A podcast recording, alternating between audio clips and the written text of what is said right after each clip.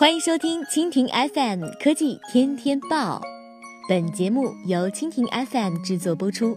收听更多内容，请收藏订阅本节目或关注蜻蜓 FM 科技频道。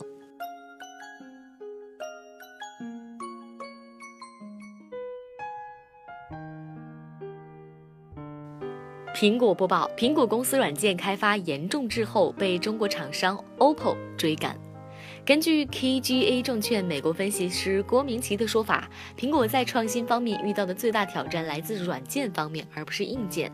在一些案例中，我们看到苹果在软件开发方面已经严重滞后，这对公司的创新战略来说是一个坏消息。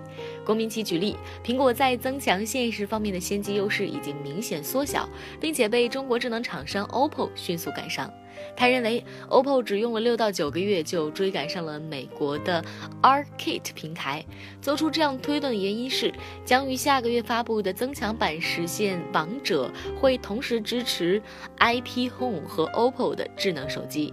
关键是 OPPO 负责开发 API，整合硬件和软件，同时与 Since Time 的逻辑算法和腾讯的游戏软件开发团队来合作。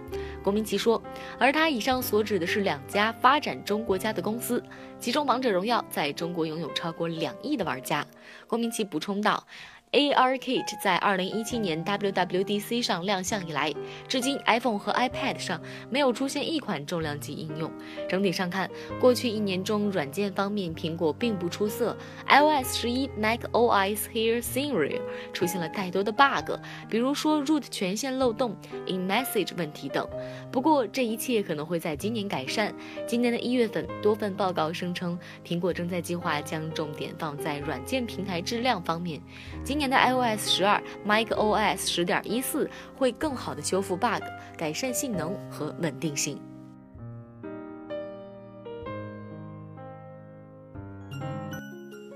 好了，以上就是本期节目的全部内容，感谢您的收听。更多精彩内容，请收藏订阅本节目或关注蜻蜓 FM 科技频道。